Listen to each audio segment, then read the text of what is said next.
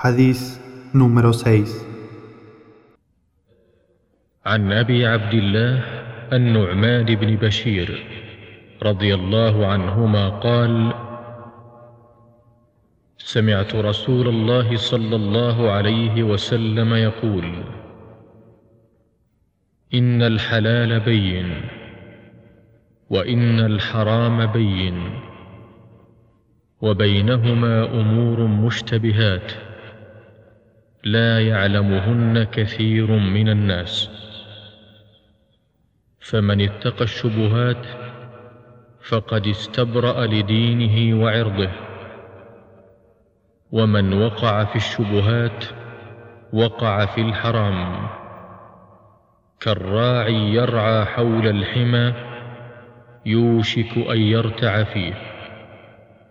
ألا وإن لكل ملك حمى. ألا وإن حمى الله محارمه. ألا وإن في الجسد مضغه إذا صلحت صلح الجسد كله. وإذا فسدت فسد الجسد كله.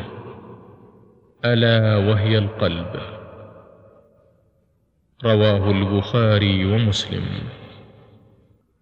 Narró Abu Abdullah an-Nu'man ibn Bashir radiallahu anhu que oyó al mensajero de Allah sallallahu alayhi wasallam decir ciertamente lo lícito es evidente y lo ilícito es evidente pero entre ambos existen asuntos dudosos que mucha gente ignora. Quien se abstiene de los asuntos dudosos, purifica su religión y mantiene limpio su honor, pero quien cae en los asuntos dudosos caerá inevitablemente en lo ilícito. Al igual que el pastor que lleva a pastar su ganado próximo a un prado vedado, poco faltará para que pasten en él. Por cierto, que todo rey tiene su zona vedada, y ciertamente la zona vedada de Allah es lo ilícito.